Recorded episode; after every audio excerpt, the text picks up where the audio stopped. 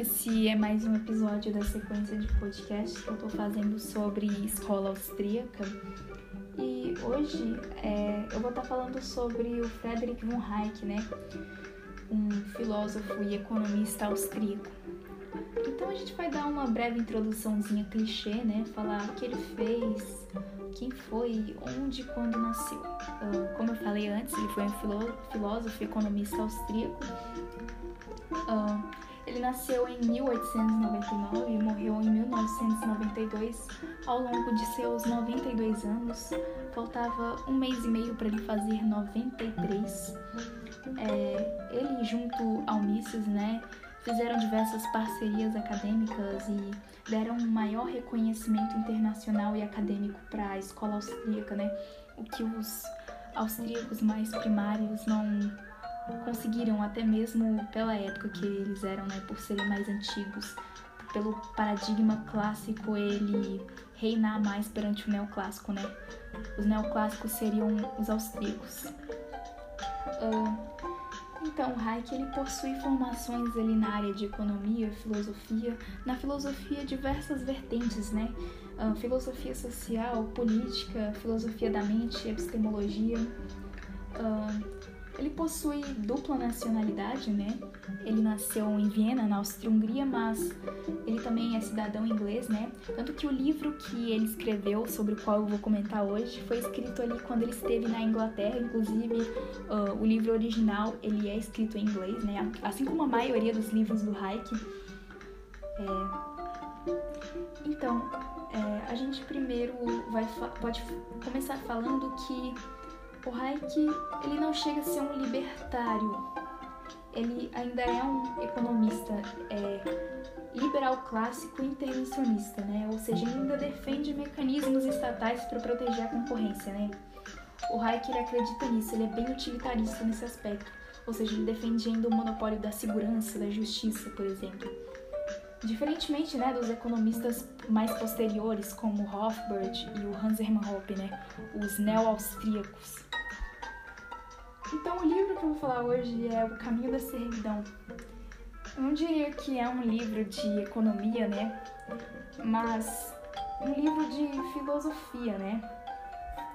Inclusive, é um livro muito triste, né, por uh, ter sido escrito ali nos anos que representaram, no ano que representou o auge da Segunda Guerra, né?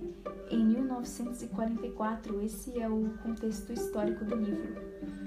Um, ele, esse livro ele basicamente ajuda a gente na compreensão do que é fascismo, do que é nazismo, do que é totalitarismo de modo geral, do que é o socialismo, né? A grande refutação do Hayek, né? E esse livro é sobre o rumo do mundo, né, da Inglaterra, principalmente onde ele estava, né, os maiores exemplos que ele dá ao livro, com quem for ler, né, vai ver, são pautados no exemplo da Inglaterra, é, ou seja, da Europa de modo geral, cada vez mais em direção ao caminho que a Alemanha estava tomando. Uh, o primeiro debate aqui é sobre a gente até hoje. A gente está não está muito pronto para reconhecer que a ascensão do nazismo, do fascismo, dessas ideologias totalitárias, não surgiram como uma reação né, contra as tendências socialistas do período antecessor, mas sim como um resultado inevitável das mesmas, né? uma consequência necessária.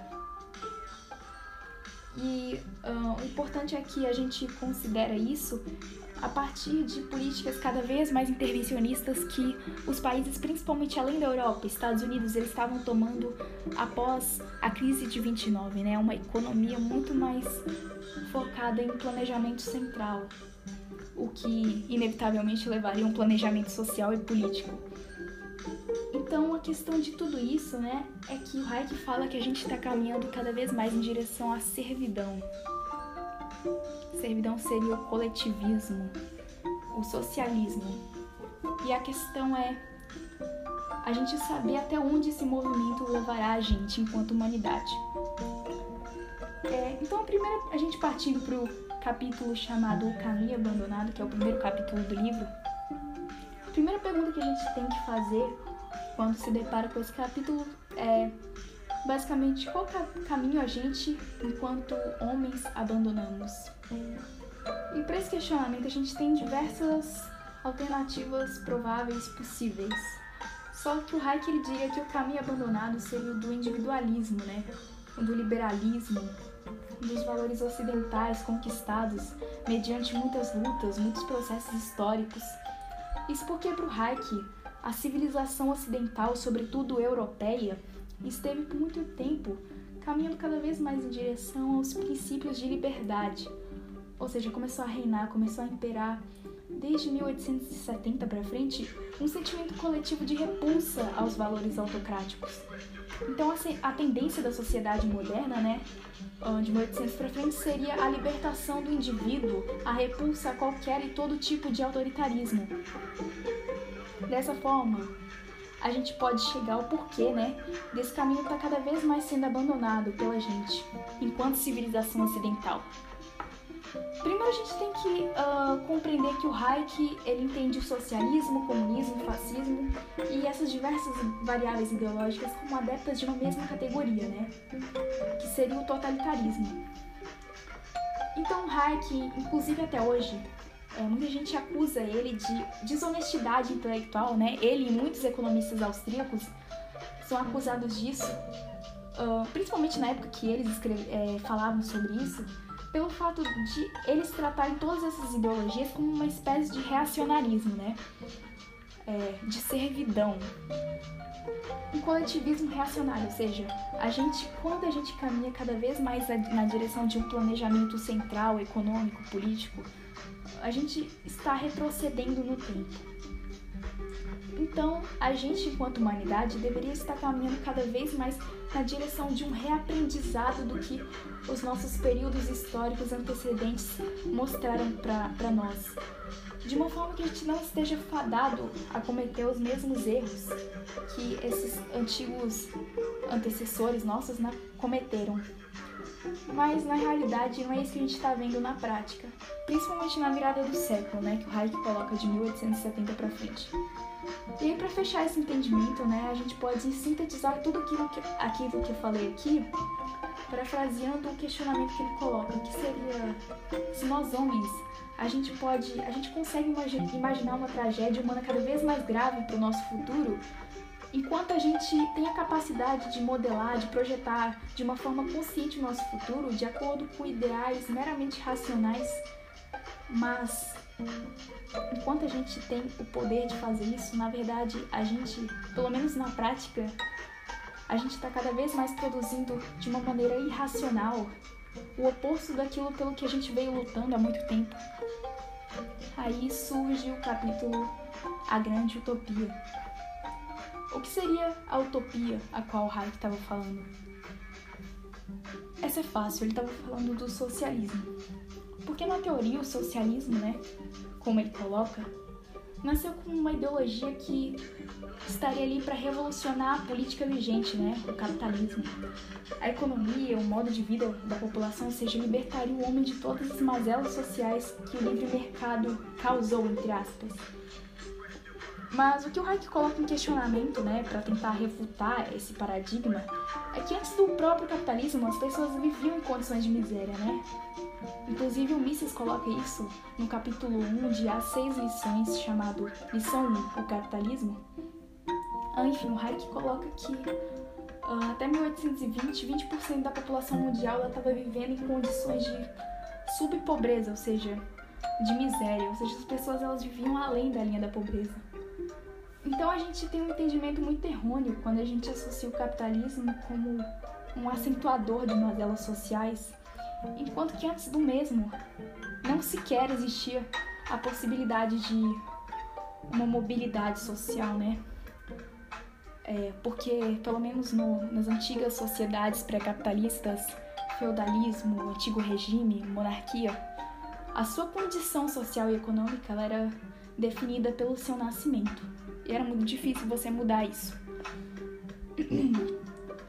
É, Além disso, a gente pode ressaltar também que, para os economistas austríacos, pelo menos essa análise que o Hayek faz do socialismo, é, ele fala a improbabilidade, a impossibilidade de você uh, prezar pela liberdade individual, de você teorizar uma possível liberdade individual na prática sem a existência da liberdade de comércio, do livre mercado, o que torna uh, muito inviável o socialismo na prática.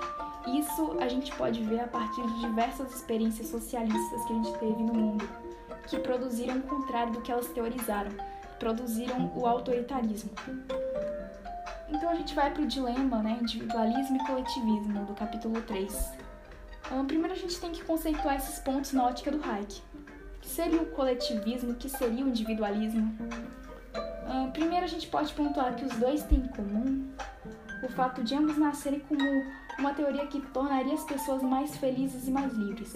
Ou seja, eles têm esse objetivo em comum, mesmo que cada um na prática tenha demonstrado isso de uma forma oposta. Então esse debate, esse é o debate metodológico.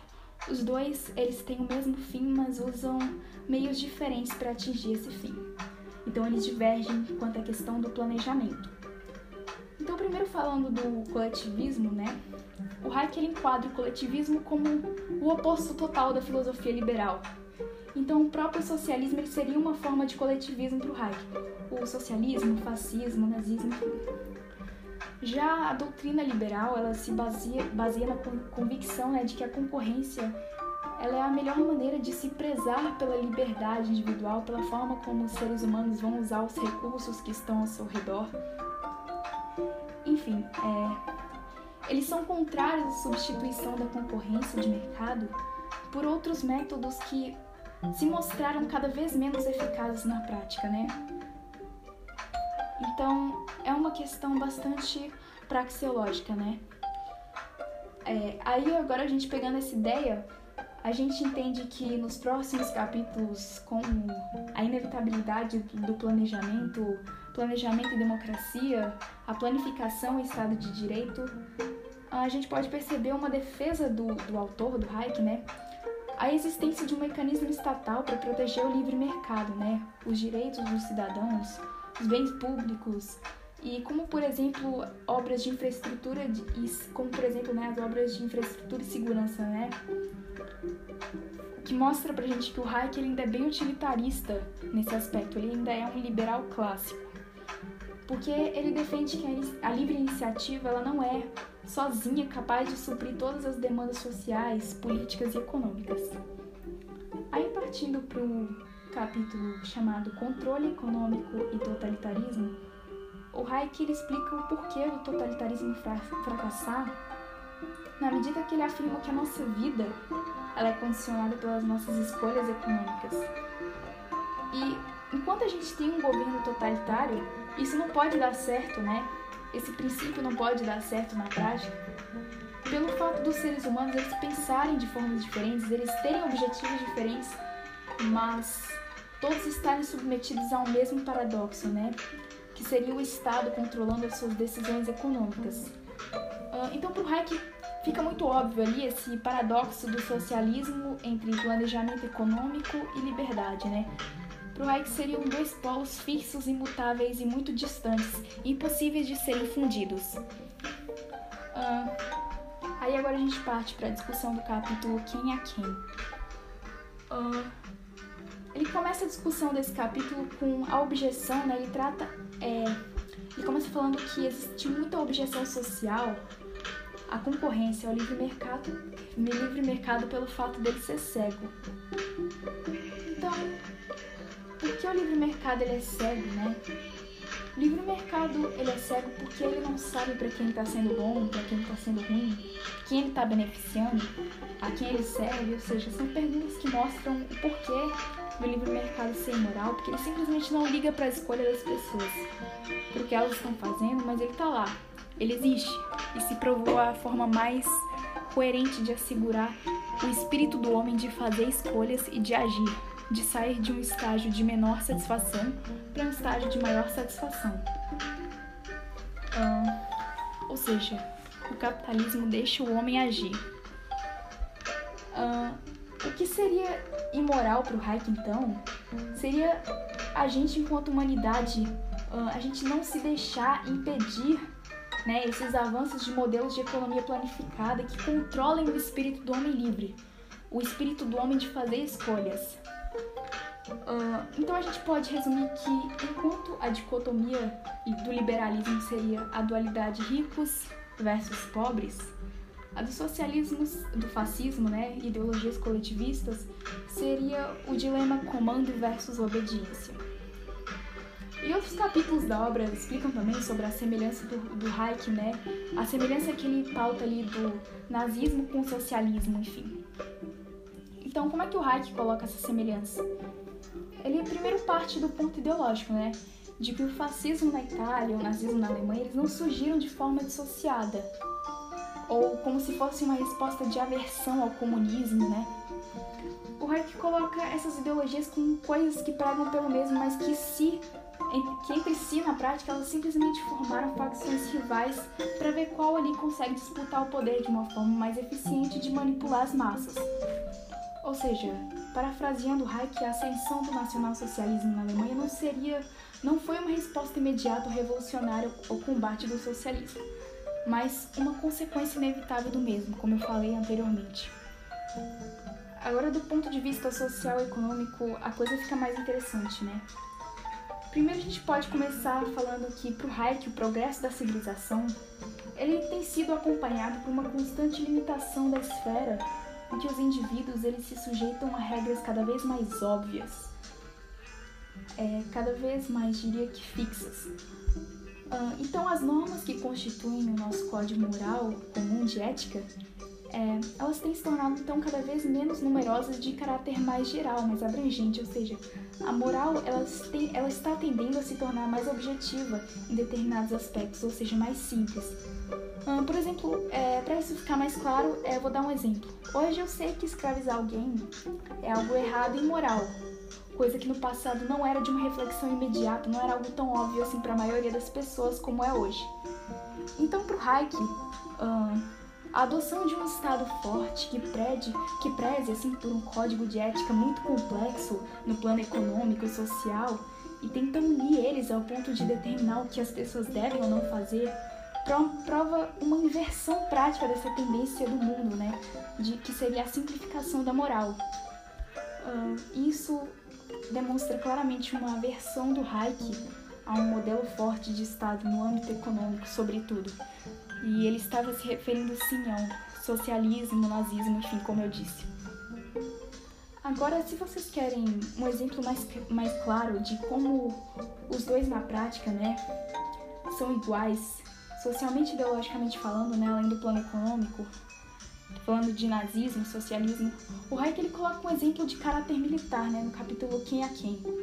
Ele afirma que tanto os fascistas quanto os socialistas, né, no ano, nos anos de ouro das suas experiências, uh, como na União Soviética, na Itália, na Alemanha, eles planejavam arbitrariamente a educação cívica infantil em forma de organizações políticas uh, para proteger uma espécie, para como se fosse projetar uma espécie de servidão a um modelo de Estado desse regime, né? Você educava as crianças para servirem ao Estado, né? Então, para fazer uma breve síntese, o Hayek alega que o mundo ele não está isento de caminhar em direção ao socialismo simplesmente pela derrota dos países do eixo na Segunda Guerra. Então, os efeitos do nacionalsocialismo eles ainda estão em curso, né? Mas de uma forma sutil, às vezes bastante desperceptível. Aí o Hayek ele é bem trágico, né? Ao afirmar que são imensos os perigos os quais a gente ainda tem a enfrentar por conta de erros históricos que a gente poderia ter evitado. É, porque a gente acabou acreditando, a gente até hoje acredita no oposto do que realmente foram as intenções dos nossos adversários históricos, que deturparam a civilização ocidental bem como as suas conquistas por liberdade social, política e econômica. Então a gente pode fechar agora com o seguinte questionamento feito pelo Hayek, claro, não por mim, que seria por que nós, homens, não somos bem-sucedidos até hoje na compreensão do que de fato levou ao totalitarismo. É, Para ele seria que é porque a gente ainda não nos desapegou de ilusões que cotidianamente falseiam a compreensão da nossa realidade, de todos esses mecanismos políticos para que e para quem eles serviam.